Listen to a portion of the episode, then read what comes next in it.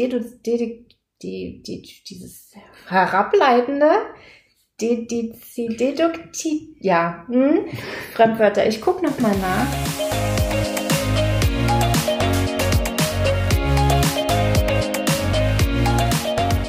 Hallo, herzlich willkommen zum Snipcast. Wir reden über Themen wie Mindset, New Work, Agilität und alles, was sonst relevant ist. Und du bist heute dabei, hörst zu und machst die Welt zu einem besseren Ort. Schön, dass du da bist und los geht's. Wuhu! Wir haben heute was anderes vor. Ja, denn in der Folge über Agilität haben wir auch darüber gesprochen, dass es noch zwölf Prinzipien gibt. Und ich kann mir vorstellen, das wird tatsächlich ein bisschen viel, wenn wir jedes Prinzip nochmal explizit genauso behandeln, wie wir das mit den Wertepaaren getan haben. Wird das eine, eine sehr lange Folge oder es werden bestimmt zwölf Folgen oder so, wenn wir jedes Prinzip so behandeln. Deshalb haben wir uns überlegt, wir beginnen einfach jede Folge mit einer Geschichte. Mit einer Märchenstunde. Zu einem solchen Prinzip. Und ich krieg heute genauso wie ihr ein Märchen vorgelesen oder erzählt. Genau. Denn ich habe äh, ein gutes Beispiel dafür, für das zehnte Prinzip. Das war einmal vor gar nicht allzu langer Zeit.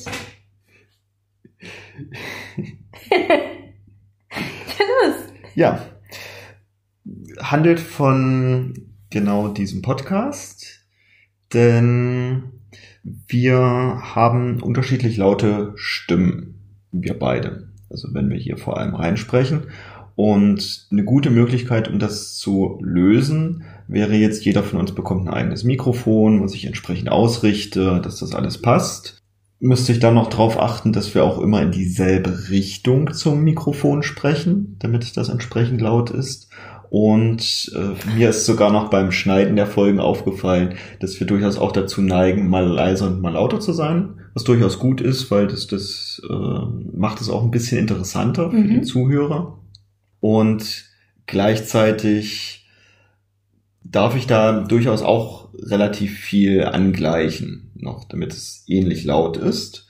Und jetzt kommt ja noch on top hinzu, wir haben ja mehrere Folgen. Und falls jetzt du als Zuhörer mehrere Folgen hintereinander hörst, sollten die ja auch in etwa die gleiche Lautstärke haben.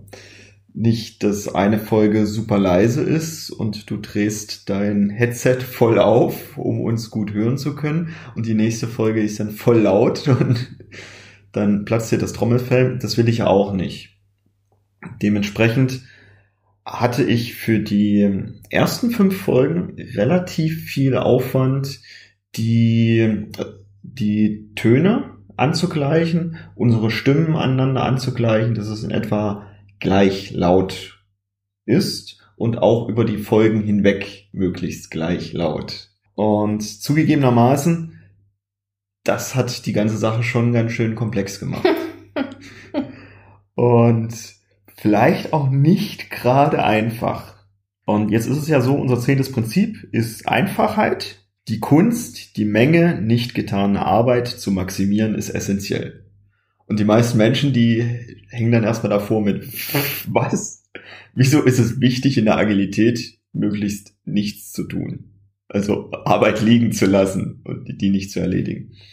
Und dieses Prinzip habe ich jetzt eben auch auf dem Podcast angewandt. Und ich glaube, du hörst es sogar, wenn du in Folge 6 nochmal dediziert reinhörst. Das ist nämlich die erste Folge, wo ich gesagt habe, den Aufwand spare ich mir jetzt. Jetzt, wenn die, jetzt kaufe ich mir einen Algorithmus dafür ein, den ich pro Minute bezahle. Ach, das guck mal, das wird Peanuts. mir gar nicht erzählt. Ja. Das passiert Doch, hier jetzt wird's dir erzählt. Der über neuronale Netze, also trainierte Algorithmen, lernt, was gut wäre, wie die Töne sein müssen und das einfach auf unsere Audiospur anwendet. Bei Folge 6 habe ich tatsächlich noch viel manuell gemacht und den Algorithmus hinterher drüber geschickt und ab Folge 7 kümmere ich mich da gar nicht mehr drum, schieb das in den Algorithmus rein und vorher war es so, das hat mich an Zeit etwa das Doppelte bis Dreifache der Podcast-Länge gekostet, mhm. was die Aufzeichnung ist, weil ich es halt mehrfach anhören musste, dann hoch und runter regeln, dann mit anderen vergleichen und ähnliches. Und jetzt kostet mich der komplette Aufwand so fünf bis zehn Minuten. Weil ich es einfach nur vorbereite, da reinschiebe, paar Cent bezahle und gut ist. Cool. Ja. Ich weiß gar nicht, wofür ich dich gerade mehr bewundern soll. Für, für den Algorithmus, dass du drauf gekommen bist, nach sowas überhaupt zu, also ich wäre nicht mal auf die Idee gekommen, danach zu suchen. Oder, ja, oder dafür, dass du das wirklich vorher manuell gemacht hast. Ich wusste das überhaupt nicht. Wie viel Aufwand ist es zumindest? Voll cool. Genau. Ja, beim Algorithmus hatte ich natürlich Glück, dass wir mit dem Olaf Kapinski eng zusammenarbeiten und der schiebt mir gerne mal solche Tipps rüber. Ja, geil. Ja. Das meine Geschichte zum zehnten Prinzip. Einfachheit, die Kunst, die Menge nicht getaner Arbeit zu maximieren, ist essentiell. Doch das ist heute gar nicht das Thema. Nein, aber ich finde es großartig. Ich bin gerade total geflasht. Du wirst noch geflashter sein, wenn du das Thema von heute erfährst. Uh. Es ist nämlich Kahnemann. Nein. Ich glaube, er heißt sogar Daniel Kahnemann und ich könnte mir sogar vorstellen, dass er einen Doktortitel hat. Bestimmt.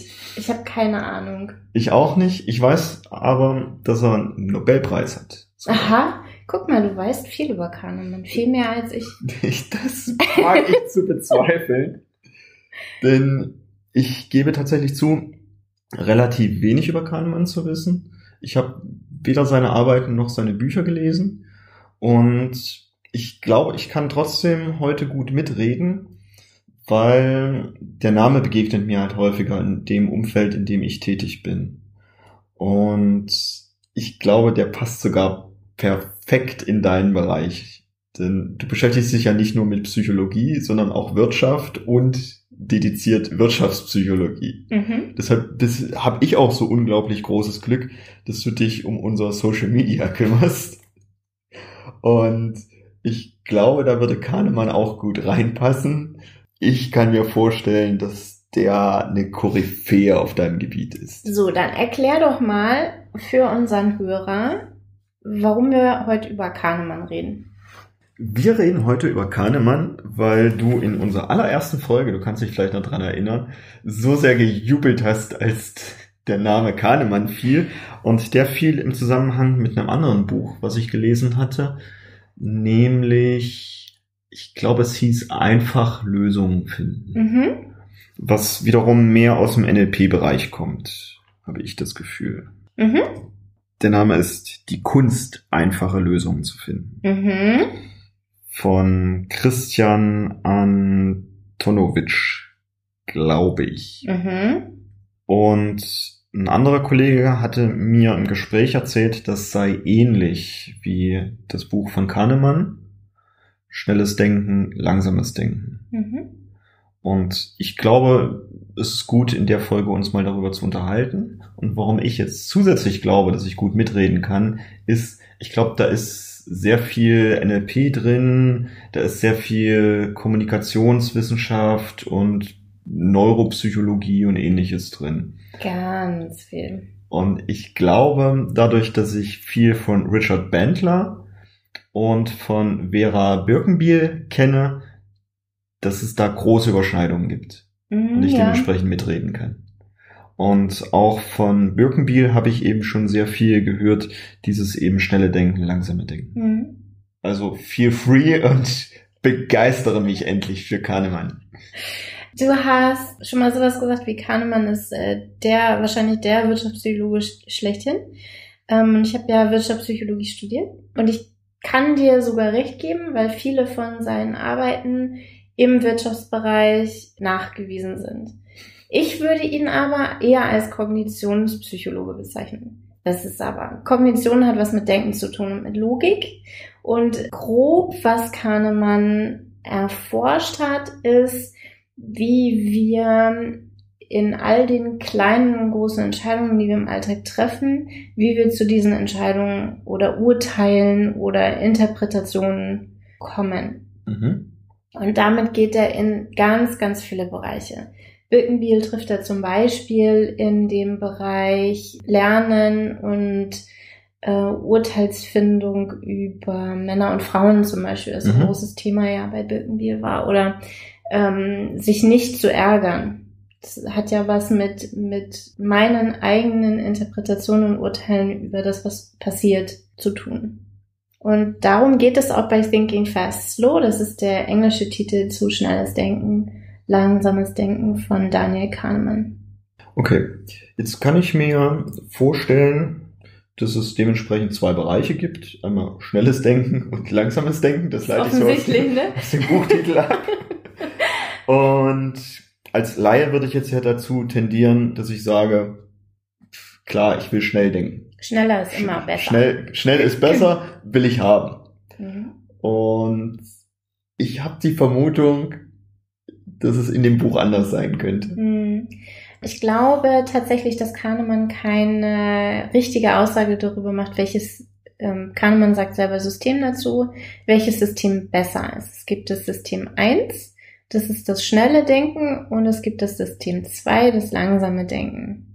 Das schnelle Denken ist dieses ganze automatisierte, emotionale, spontane, dieses ähm, Bremsen im Auto. Das ist ein typisches schnelles System 1.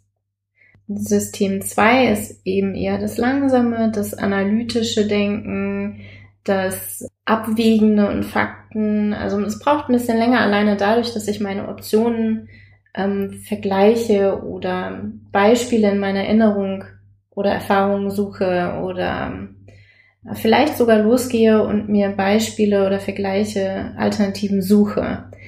Deswegen ist es das System 2, das langsame Denken. Ich möchte mal eine Übersetzung in mein System machen mhm. und du sagst mir, ob es das trifft oder nicht. Ich würde jetzt sagen, System 1 ist das Unterbewusstsein und System 2 ist unser wacher Verstand. Hm. Hat viel damit zu tun. Und ich würde durchaus sagen, dass System 1 Entscheidungen auch bewusst getroffen werden können. Mhm. Sind bei beiden Systemen unbewusste Informationen, die wir dazu ziehen, diese Entscheidungen zu treffen. Also auch in System 1 ist es eine Entscheidung oder eine Interpretation oder ein Urteil. Und ähm, wir ziehen sowohl bei System 1, also schnellem Denken, als auch bei System 2, langsamem Denken, unbewusste Informationen ran. Also ich würde das so nicht übersetzen, mhm. weil das Bewusste, Unbewusste eher die Informationsquelle ist, für mich persönlich. Ach so, du, du sagst jetzt also sowohl Unterbewusstsein als auch wacher Verstand, also Bewusstsein sind für dich die Informationsträger und dazu kommen dann System 1 und System 2 mhm. von Kahnemann, die dann mit diesen Informationen Entscheidungen treffen und genau. die entweder schnell wahrscheinlich treffen oder langsamer. Und diese, um jetzt in deiner Sprache zu bleiben, diese Regelmaschinen, diese Entscheidungsmuster, mhm. die dahinter stehen, wie ich meine Entscheidungen in System 1 oder in System 2 treffe, die kann ich automatisieren. Und System 2 sucht eher genauso automatisierte Regeln, genauso unterbewusst oder unbewusst nach mehr Informationen. Und System 1 genauso unter- oder unbewusst kann aber auch eine bewusst gelernte Regelmaschine oder mhm. Handlungsmaschine dahinter stehen äh, Tanzen lernen zum Beispiel. Meine erste Stunde im Tanzkurs mit 15 war eine Katastrophe. Ich habe keine Ahnung gehabt, mit welchem Fuß ich wann wo anfangen soll. Mittlerweile kann ich mich hinstellen und einfach tanzen. Ich brauche die Schritte nicht mehr vorgegeben, ich brauche mich im Raum nicht mehr orientieren. Das ist automatisiert und deswegen eher System 1, obwohl ich es bewusst automatisiert habe. Mhm. War genau. das halbwegs verständlich? Ja, absolut. Also das war auch tatsächlich, also für mich war es zumindest, glaube ich, verständlich. Das war auch das eine der ersten Sachen, an die ich gedacht habe bei schnellen Denken. Mhm. Bin ich wieder ins NLP abgetaucht mit dem Design Human Engineering von Richard Bandler, mhm. was sich damit beschäftigt, wie ich eben im Unterbewusstsein genau solche Maschinen installieren mhm. kann. Also ich möchte irgendeine Tätigkeit wie Zähne putzen, möchte ich automatisiert haben, dass der wache Verstand da nicht mehr drüber nachdenkt und die Energie sich vor allem spart und der unterbewusste Verstand einfach sofort loslegt und, und weiß, was ist. Also er braucht einen Trigger. In dem Fall, ich nehme die Zahnbürste in die Hand und alle Schritte, die danach passieren, die sind automatisiert. Das kannst du jetzt als Zuhörer auch mal überprüfen, indem du die Zahnbürste mal in die andere Hand nimmst und dann feststellen wirst, wahrscheinlich, außer du hast es jetzt gut trainiert, dass plötzlich der wache Verstand damit arbeiten muss, wie jetzt das Zähneputzen geht. Mhm. Und das kostet viel, viel mehr Energie. Ich habe noch ein Beispiel aus dem Agilen mhm. äh, oder aus meiner Arbeitswelt. Ich hatte beim letzten Mal schon sowas erwähnt, wie wenn das Daily immer um 11.30 Uhr ist, mhm. dann denke ich auch heute noch, auch bei meinem neuen Team, um halb zwölf daran, dass Daily ist. Mein neues Team hat aber um zehn Daily. Äh, und das bereitet mir auch nach einem Jahr immer noch Schwierigkeiten, weil der Automatismus so drin ist. Und ein anderes Beispiel ist die Reihenfolge in Daily. Mhm. Wenn ich das beobachte bei meinem Team, die stehen häufig in der gleichen Reihenfolge mhm. und geben entsprechend häufig an denselben Partner oder G Gesprächsfolger den Staffelstab weiter, mhm. den Redestab weiter. Das sind Automatismen, die am Anfang bewusst waren und jetzt völlig unbewusst passieren. Und es passiert sogar online. Gleiche Reihenfolge. Gleiche Reihenfolge, wie wenn sie vor Ort sind. Überprüf auch mal für dich, wenn du häufig in Meetings und Besprechungen bist, ob da die Teilnehmer auch immer wieder an den gleichen Plätzen sitzen. Ja, großartig. Was ich sogar on top noch empfehle, ist mal dieses Experiment. Setz dich mal einfach selbst an einen anderen Platz vielleicht, wo normalerweise irgendjemand anderes sitzen würde und guck an, welche Dynamik das plötzlich im Raum nimmt. Das, das mhm. System bisschen, bisschen anders plötzlich funktionieren darf. Das ist voll witzig zu beobachten. Und was übrigens die anderen Menschen dann machen müssen, ist ihr System 1 anschmeißen. Ja. Und ähm, je höher die Komplexität der Situation, also was wie, ach du meine Güte, der Sitz, der Platz, auf dem ich immer sitze, der ist belegt. Je höher die Komplexität der Situation, in der ich mich dann befinde, desto eher springt mein System 1, also das impulsivere, das schnellere Denken an. Und das ist übrigens auch ein Grund, warum wir in der Agilität so viel wie möglich ritualisieren und automatisieren damit möglichst wenig impulsive Entscheidungen getroffen werden. Weil wenn ich erstmal mein System 1 angeschalten habe, und wenn es nur der Sitzplatz ist, der anders ist, läuft mein System 1 schon und ich bin eher dazu geneigt, die, die Zeit, die danach kommt, die Stunde des Meetings, System 1 Entscheidungen zu treffen. Weshalb wir bei, äh, bei Design Thinking Workshops zum Beispiel darauf achten, dass diese, dass wir bewusst solche Systeme wie Sitzplätze stören, damit System 1 angeschmissen ist und dadurch das Lernen impulsiver und in neue Ideen, mhm. neue Richtungen geht, Perspektivwechsel stattfindet. Ein kleiner Trick, ein ganz kleiner Trick für Moderatoren, für euch Moderatoren da draußen. Jetzt hast du Design Thinking angerissen. Magst du das vielleicht noch einen Satz mhm. sagen? Design Thinking ist Warum ich? Du bist mehr Profi im Design Thinking als ich. Danke. Design Thinking ist für mich eine Methode, die darauf abzielt, Ideen zu generieren, die in die Richtung Produkt- oder Service-Design geht. Also wie gestalte ich ein Produkt oder einen Service auf eine neue Art und Weise? Und für mich geht es da ganz, ganz viel um System 1, also äh, Denkweisen, die nicht automatisiert sind und bewusst das zu stören, was automatisierte Denkweisen sind. Automatisierte Denkweisen hätte ich jetzt tatsächlich dem System 1 zugeordnet. Mm, ja, beides ist automatisiert. Ah, okay. Also, ich kann ja auch in meinem, und da kommen wir gleich noch zu, ich habe ganz, ganz viele Heuristiken mitgebracht, also Denkfehler oder Urteilsfehler, Interpretationsfehler, die sich eher im System 2 befinden. Also wo ich tatsächlich mich hinsetzen kann und abwägen kann und trotzdem am Ende noch ein Denkfehler dabei rauskommt. Mhm. Design Thinking hast du sehr gut wiedergegeben und ich setze es tatsächlich auch primär dazu ein, mehr Kreativität in gewisse Prozesse reinzubekommen, auch mal wieder mehr an den Kunden zu denken, weil ich glaube, all die anderen Projektmanagement-Methoden, und dazu zähle ich sogar auch die agilen Methoden, mhm. vernichten so ein Stück weit die Kreativität, mhm. weil es eben mehr um die Abarbeit der Aufgaben geht. Das natürlich hocheffektiv, also im agilen hocheffektiv, in den anderen Projektmanagement-Methoden wahrscheinlich sehr effizient, wobei Kanban ist für mich auch sehr effizient und Scrum mehr so effektiv, um mal zwei Methoden miteinander zu vergleichen.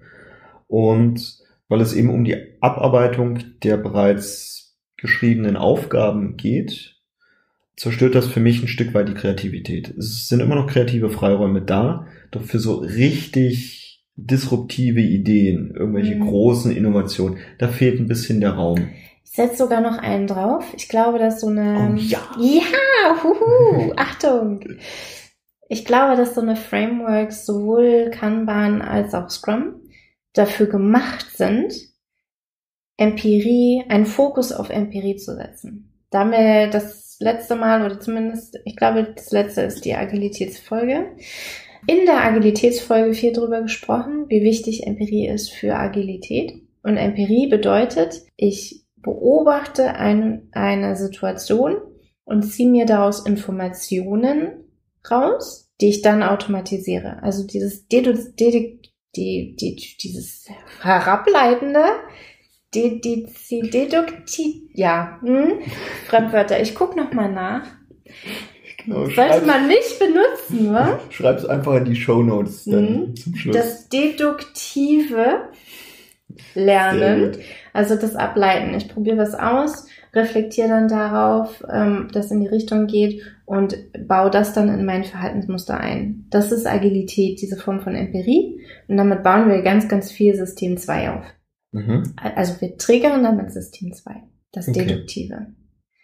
Und das ist auch ein Grund, weshalb weniger Kreativität, wie du ja als Theorie in den Raum gestellt hast, also weniger System 1 Entscheidungen getroffen werden. Mhm, mh. So, jetzt sind wir schon ein Stück weit gekommen und kannst du für mich nochmal System 1 und System 2 nochmal voneinander unterscheiden? weil für mich ist das jetzt tatsächlich ein bisschen durcheinander gewürfelt worden, mhm. weil ich jetzt mit Unterbewusstsein und Bewusstsein kam und mit automatisiert mhm. und nicht automatisiert, da nochmal kurz das auseinanderzubringen. System 1 ist schnelle Entscheidungen, schnelle Urteile. Das ist so dieser, diese Split-Second-Decision oder diese ähm, Sympathie auf den ersten Blick. Mhm. Das sind System 1 Entscheidungen und Urteile. Kampf oder Fliehen.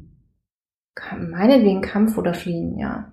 Mhm. System 2 ist das, wo ich, wo etwas passiert und ich mir die Zeit nehme zu analysieren, wie ich darauf reagieren sollte. Mhm. Brauche ich ein gutes Beispiel. In der Produktion geht eine Maschine kaputt. Ja gut, die meisten Leute in der Produktion sind darauf geschult, da nicht analysieren zu müssen, sondern erstmal den Ausknopf zu drücken. Mhm. Meistens machen die Maschinen das sogar selber. Okay, da bin ich. Die Maschine zu reparieren. Da bin ich im System 1. Also vor dem Reparieren, beim Ausknopfdrücken genau. bin ich im System ja. 1. Das muss ich wahrscheinlich auch vorher trainieren, also ähnlich wie bei der Feuerwehr, die Abläufe genau. halt ständig trainieren, dass exakt das Richtige dann passiert. Genau. Und danach gehe ich ins System 2 und mache halt eine Analyse. Schau mal die Maschine an, die Daten, die die Maschine vielleicht gesammelt hat, all das, was dazu gehört. Ist es in, ist der Raum besonders klein und stickig? Ist es staubig? Was kann alles dazu mhm. geführt haben, dass diese Maschine ausgefallen ist? Mhm. Jetzt arbeite ich ja schon länger für diverse Konzerne und sehe da die Gefahr, dass ich zu viele Informationen geholt werden. Also ist jetzt meine subjektive Klar. Beurteilung des Ganzen. Und das immer mehr Informationen und noch mehr Informationen mhm. und noch mehr Informationen. Und dass ich halt sehe, dass Entscheidungen daher wahnsinnig spät erst getroffen werden, wenn überhaupt. Mhm. Also manchmal werden die dann aufgrund dessen, dass keine Entscheidung getroffen wird, auch einfach dann vom Umsystem getroffen. Mhm. danach klingt jetzt System 2 für mich, dass es diese Gefahr birgt. Genau. Abs absolut korrekt. Okay. Ähm, Yes! Das Zauberwort dafür ist, was wir Intuition nennen. Mhm. Auch bei komplexen Systemen, ich sehe das äh, total, also bei mir zum Beispiel, ich habe eine, schreibe mir selber eine gewisse Intuition zu, was Teamdynamiken angeht. Was ein hochkomplexes System ist, alleine deshalb, weil Menschen beteiligt sind. Ähnlich ist eine Maschine in der Produktion. Die ist für mich unglaublich komplex, weil ich keine Ahnung habe, welche Wirkungen wozu führen. Derjenige, der diese Maschine aber gut kennt, der sie entwickelt hat oder gebaut hat oder seit Jahren betreut oder sich super gut mit Maschinen auskennt, der hat eine, wahrscheinlich eine gewisse Intuition dafür, wo er zuerst gucken darf. Welche Informationen er braucht, um eine Entscheidung zu fällen über diese Maschine. Also wo repariere ich oder ist sie kaputt? Das ist eine Form von Intuition. Und diese Intuition, die braucht wieder Empirie, Feedback und Erfahrung. Mhm. Also wir können System 2 nutzen, um schneller zu werden. Wir können aber auch System 1 nutzen, um langsamere Entscheidungen zu treffen. Und für mich gibt es kein System 1 ist besser als System 2 oder umgekehrt, sondern es darf sich in der Mitte treffen. Mhm. Und dafür gibt es zwei Dinge. Mhm. Ich darf das Umfeld komplexitätsreduzieren, damit System 1 nicht so häufig anspringt, Mhm. also langsameres Denken notwendig ist. Und ich darf Intuition und Erfahrung aufbauen, damit System 2 schneller funktioniert. Mhm. Sie sich da möglichst dicht in der Mitte, also du, Henry, siehst das jetzt, ihr, ihr Leser seht es nicht, ich höre, seht es nicht, ich gestikuliere wild. Es, es sieht aus wie Klatschen, was nicht zu Ende geführt wird. Ja, genau. Sehr schön. Also das sind die beiden Punkte, die auch beim Lernen passieren. Ich gestalte einen, einen Lernraum, in dem möglichst wenig Komplexität herrscht. Also Mhm. in ein bestimmtes Maß darf und sollte weiterhin herrschen, nur wenig. Ich halte in meinen Projekten die Rahmenbedingungen möglichst stabil, die Teams möglichst stabil, die Anforderungen an das Team möglichst stabil in der Komplexität. Und gleichzeitig baue ich Erfahrungen und Intuitionen auf über Empirie, über, über deduktives Lernen, also ähm, was ausprobieren, ableiten, was hilfreich, wiederholen oder war nicht hilfreich, was anderes probieren. Das von mir häufig beschriebene Stapeln einfach. Stapeln, genau. Erfahrungen stapeln. Um eben dichter an, also schnellere Entscheidungen treffen zu können, weil ich nicht mehr alle Daten brauche, sondern weiß, in welche Richtung ich gucken muss, um Mhm. Entscheidungen zu treffen und Dinge zu interpretieren. Cool. Gibt's denn noch mehr zu wissen? Aber sicher doch. Dachte ich mir schon fast. Genau, wie komme ich dazu, dass Kahnemann Kognitionspsychologe ist? Kahnemann hat ganz, ganz viele Heuristiken, also Denkfehler oder Urteilsfehler untersucht. Und davon habe ich ein paar mitgebracht. Heute. Cool. Ja. Und ein paar davon können wir wahrscheinlich auch äh, miteinander diskutieren, weil es da ein paar gibt, die du wahrscheinlich anders interpretierst als ich. Ja, da, also davon gehe ich tatsächlich auch aus. Ich habe im Vorfeld zu dieser Folge habe ich tatsächlich einen Kurzabriss zu Kahnemann gelesen und da waren schon ein paar Sachen drin, wo ich mir dachte, ah, also ich weiß jetzt nicht, ob der Autor, der diesen Kurzabriss verfasst Aha. hat, Kahnemann falsch verstanden hat oder ob ich dann eher sage, naja, aus, aus der Welt, aus der ich komme, würde ich das eher ein bisschen anders angehen. Also Heuristiken oder Denkfehler, äh, Urteilsfehler sind ja immer Blackbox-Beobachtungen. Mhm. Also keiner weiß genau, wie die Urteile oder diese, das Denken in jedermanns Kopf abläuft. Deswegen ist, ist viel Interpretation und vieles auch überlappend. So eine ähm, Heuristiken wie äh, Priming, Ankern und Framing zum Beispiel sind total dicht aneinander. Sind super dicht aneinander. Priming ist eine unbewusste Suggestion. Also indem ich zum Beispiel fröhliche Kleidung trage mhm. oder ähm, meine Haare offen trage, ist es ein gewisses Priming auf das, was ich eigentlich erreichen möchte bei den Menschen. Wenn ich mir die Haare streng zurück mache, in einen Dutt wie eine Ballerina, dann, oder wie die Bibliothekarin, dann bringe ich ein strengeres Selbst rüber. Kleidung ist ganz, ganz viel unbewusste Suggestion bei meinem Gegenüber und das ist ein Priming-Effekt. Bei Refinements zum Beispiel kann ich das beobachten, indem ich sowas sage, wenn, bevor ich die Story, ich beobachte das bei POs, bei Product Ownern so gerne, bevor die eine Story aufrufen, sowas sagen wie, ah, das ist ganz einfach. Das ist ein Priming. Das passiert unbewusst in einem Nebensatz. Also dafür darf man wach sein, um das zu merken. Ähm, und trotzdem hat das Auswirkungen auf die Bewertung hinterher. Die Tendenz ja. geht dazu, dass es dann tatsächlich leichter bewertet wird. In meiner Gesetz des Anziehungs, der Anziehungswelt ist es tatsächlich so, dass ich dann auch behaupte, es wird dann sogar einfacher dadurch. Das kann sein, ja, kann sein, ja weil auch das Unterbewusstsein schon dahin trainiert wird mit, das wird einfach.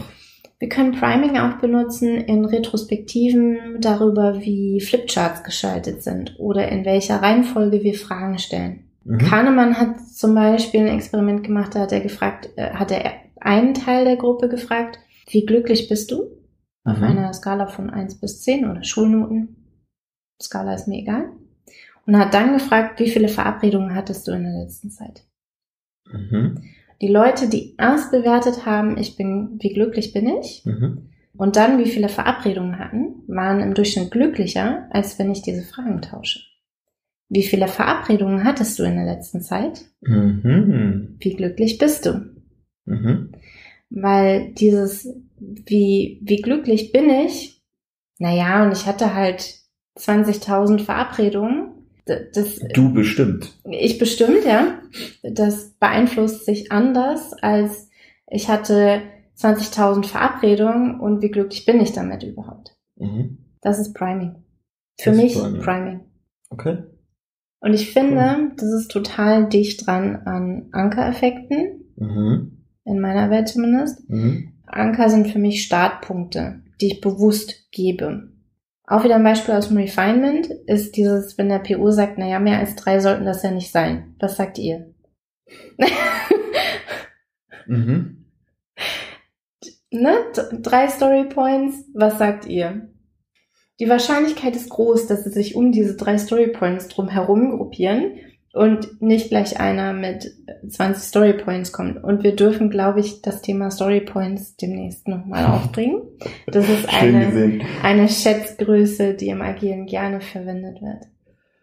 Hat Kahnemann auch untersucht, was jetzt passiert, wenn ich einen Gegenbeispielsortierer vor mir habe und genau sowas bringe? Hm. Ich glaube nicht, dass Kahnemann äh, die, also mit vorher mit Persönlichkeitsprofilen gearbeitet hat. Der hat die psychologischen Experimente, die ich kenne. Das mhm. sind wahlfrei ausgewählte und häufig kulturspezifische Gruppen, die da untersucht werden. Weshalb ja auch viele von solchen Untersuchungen in der Kritik stehen, ist, weil es häufig ein Kulturkreis Amerika ist und weniger ein Kulturkreis Sibirien. Mhm.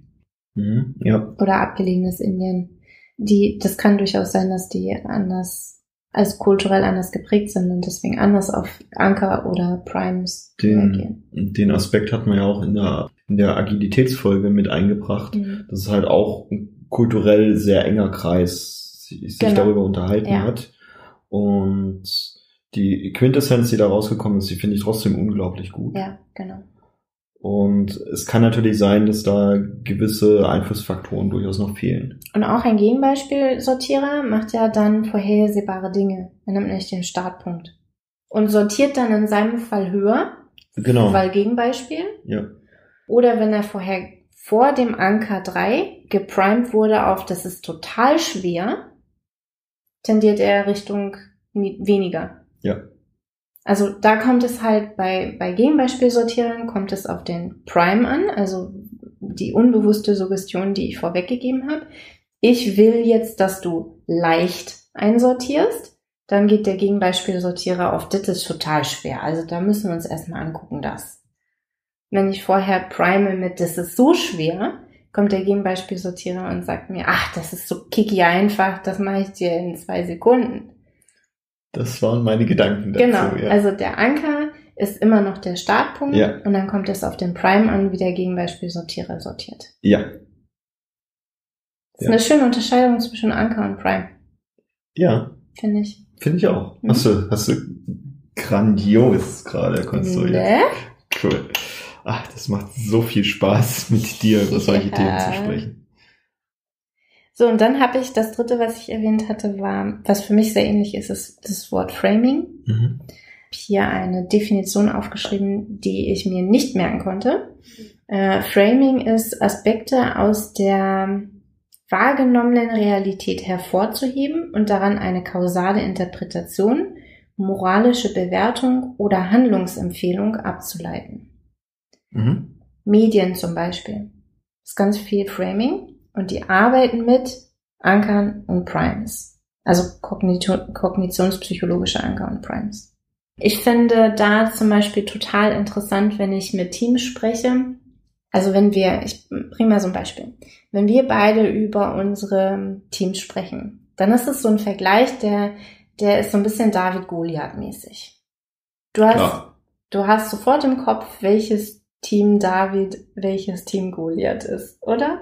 Ja, Ja, das ist Framing. Ich habe dir sofort mitgegeben, dass unsere Teams sich durch ein Mächte- oder Größenverhältnis unterscheiden. mhm. Und du urteilst direkt darüber, welches Team wohin gehört. ja, War bei mir im Kopf auch so. Keine Ahnung, ob wir das gleiche Team in die gleiche Kategorie einsortiert haben. Grundsätzlich interpretieren wir das mit diesem Rahmen David und Goliath-Metapher sofort auf eins. Mhm, mhm, mhm. Okay, cool. In Anbetracht der Zeit Sagst du? sage ich. Und ich hatte die Hoffnung, dass wir das tatsächlich alles in eine Folge reinkriegen. Doch Kriegen wir, kriegen wir. nein, das, das will ich jetzt nicht zusammendampfen. Da machen wir noch eine zweite zu und vertiefen auch das Framing vielleicht noch ein bisschen in der nächsten Folge. Brauchen wir gar nicht so sehr vertiefen. Ich finde tatsächlich, wenn ich jetzt das Framing noch zu Ende bringen darf, ist es eine super Überleitung zu unserer nächsten Folge. Und wenn ich vielleicht noch was zum Framing erzählen wollte. Dann passt mein Übergang zur nächsten Folge nicht mehr. Das kannst du nicht machen. okay. Dann nicht. Dann Leg mal los und ich entscheide hinterher beim Schneiden, was ich draus mache. Okay, also es gibt eventuell noch eine weitere Folge. Ähm, vielleicht aber auch nicht, weil was ich jetzt sage, haut dich um. Es haut dich so um. Das ist übrigens ein Prime. Absolut. Hast du gehört, ne? Ja. Wir sehen Framing ganz, ganz viel, auch im Agilen, wenn es um das Thema Rollen geht. Eine Rolle ist immer ein Frame. Ich habe Erwartungshaltungen an eine Rolle Product Owner, an eine Rolle Abteilungsleiter, wie diese Person sich verhält, wie sie Entscheidungen trifft. Ich treffe sofort Urteile über diese Person, wenn ich höre, das ist ein Softwareentwickler, habe ich ein Kellerkind mit hohem Kaffee- und Pizzakonsum äh, und Adiletten in, im Kopf. Wenn ich einen Abteilungsleiter habe, sehe ich eher einen Anzug tragenden, schnäuzbärtigen mit 50er. Das ist Framing. Rollen sind ganz klassische Frames. Ich habe letztens gelesen äh, aus dem Film The, The Big Lebowski. Ich weiß nicht, ob du den kennst. Ja, natürlich. Äh, Klassiker. Der, der Typ, ich weiß es nicht, wie er heißt, der hat ja einen gewissen Stil. Ja. Und so würde ich jetzt tatsächlich auch Programmierer oder ähnliches durchaus auch einsortieren können, wobei ich kenne genug Programmierer. Ich bin ja selbst auch ein, einer, zumindest lange Zeit gewesen. Und, Und trinkst du viel Kaffee? Die, ja, Isst definitiv. du gerne, isst du gerne Pizza? Ja, Besitzt du Adiletten? ja. Ah, Und du wohnst nicht im Keller. Du wohnst ganz oben, trotzdem. Das stimmt. Und was, was ich gelesen hatte, war, dass sich äh, daraus tatsächlich ein Kult entwickelt hat, der genau so eben rumläuft.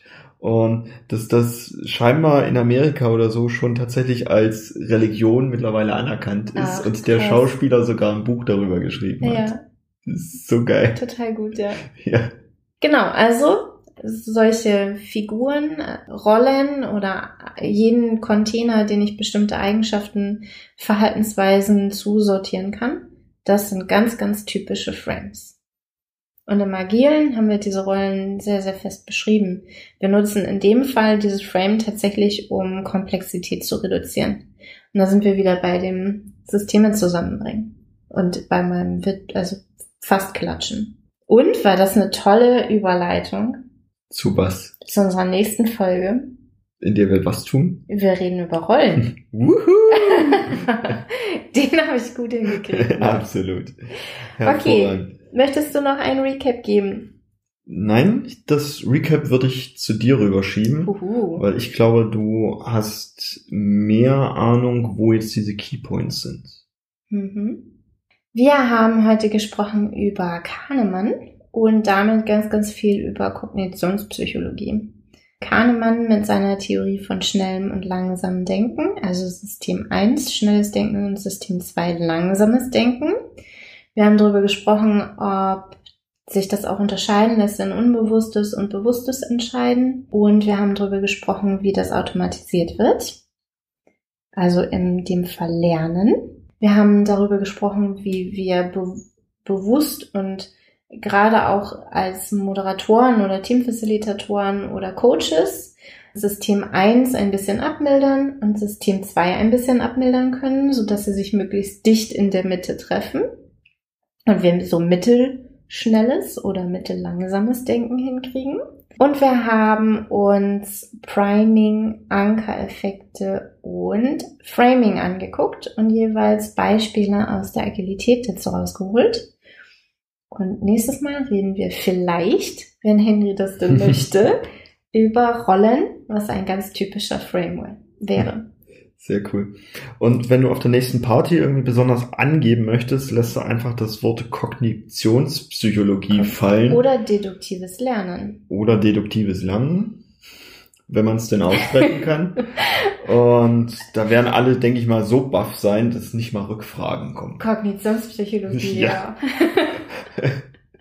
Ich freue mich, wenn du das nächste Mal wieder einschaltest. Uh, und vielleicht hast du noch weitere Beispiele für Priming, Ankereffekte oder für Framing oder vielleicht haben wir irgendwo zwischendrin etwas nicht ganz klargestellt.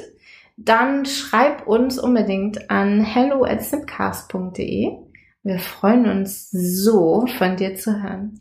Bis zum nächsten Mal. Tschüss! Tschüss.